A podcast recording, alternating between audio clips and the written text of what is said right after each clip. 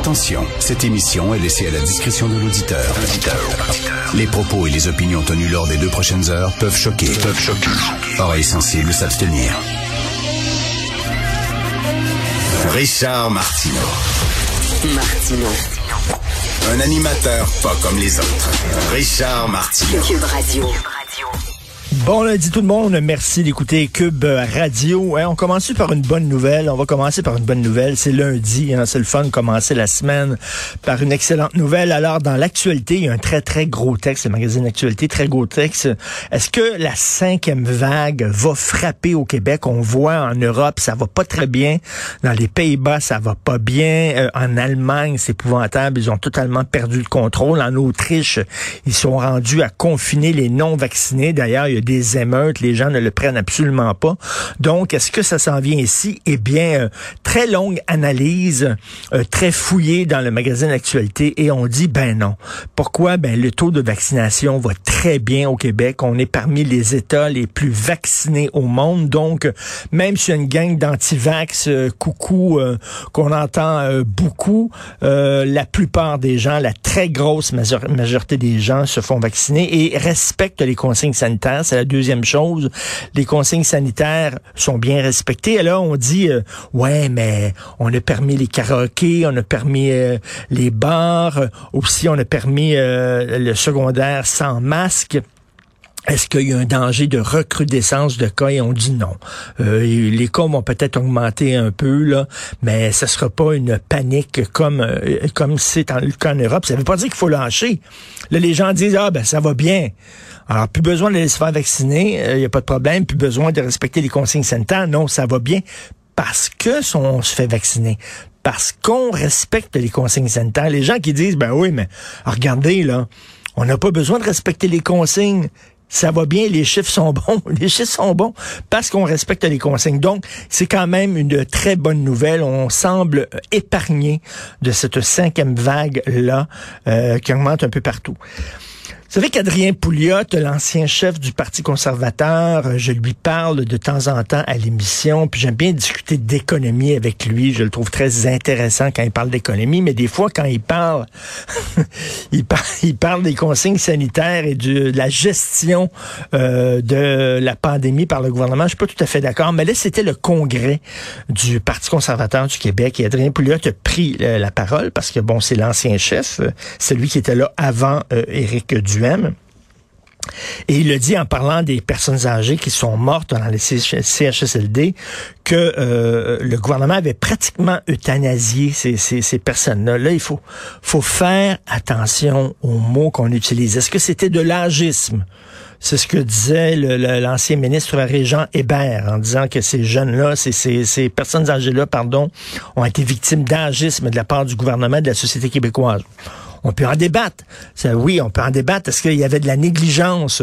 Je pense certainement, à un moment donné, de prendre des personnes âgées dans les hôpitaux, de les envoyer dans les CHSLD lorsqu'on savait qu'il y avait une pénurie de main-d'œuvre.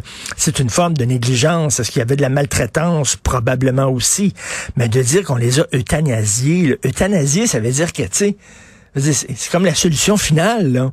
On les envoie, c'est volontaire, on les a piqués, on les a envoyés là en voulant les tuer, en voulant s'en débarrasser. Faut faire attention aux mots. Et même Éric Duhem, lorsqu'il a pris la parole après Adrien Pouliot, a calmé un peu les ardeurs de ses troupes en disant non, non, non, on peut pas parler d'euthanasie. Je suis très content qu'Éric Duhem ait fait ça.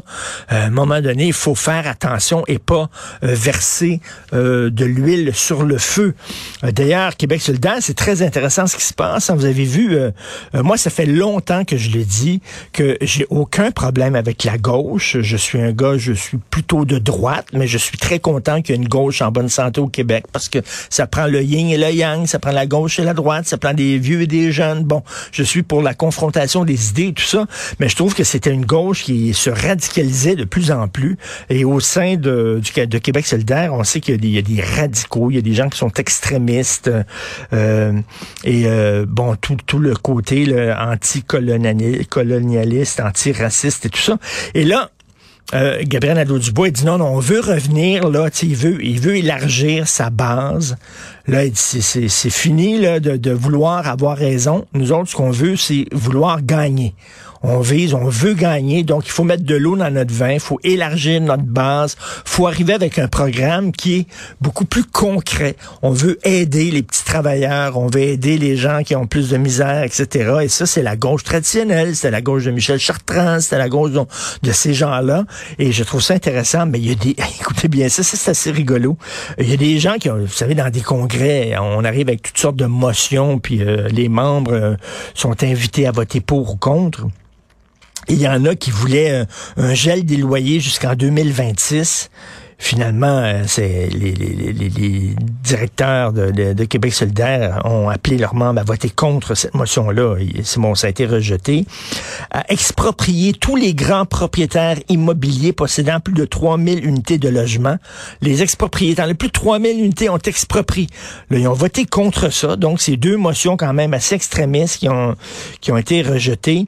Et euh, aussi, il y a des gens qui voulaient euh, nationaliser toutes les entreprises qui refusent de se soumettre aux mesures d'un gouvernement solidaire, nationaliser un paquet de pans de l'économie québécoise. A été rejeté aussi. Et là, il y a un texte dans, dans le journal de Montréal de Patrick Belrose. Et il y a un militant qui est vraiment fâché. Et il dit, ça révèle qu'il y a un tournant à droite dans le parti depuis plusieurs années. À droite, on peut-tu se calmer? Il veut recentrer un peu, là, il veut recentrer un petit peu son parti pour que ça devienne une gauche, une gauche un peu plus réaliste, quoique les cibles visées là, pour euh, les gaz la réduction des gaz à effet de serre sont assez irréalistes, tous les spécialistes le disent. C'est assez déconnecté de la réalité, mais il veut devenir un peu plus réaliste. Et là, les gens disent, il y a, il y a mille temps, ça révèle, je crois, le tournant à droite qu'on voit dans le parti. Ça montre selon nous, socialistes, que le parti s'en va dans une mauvaise direction. Ah oh boy, come on. Il y a vraiment des gens un peu coucou dans ce parti-là, je trouve. C'est tout à fait dans, dans l'intérêt du parti, effectivement, de se recentrer un peu plus, de rester un parti de gauche. Je pense que ça le reste, mais de se déconnecter de sa droite, de sa gauche radicale.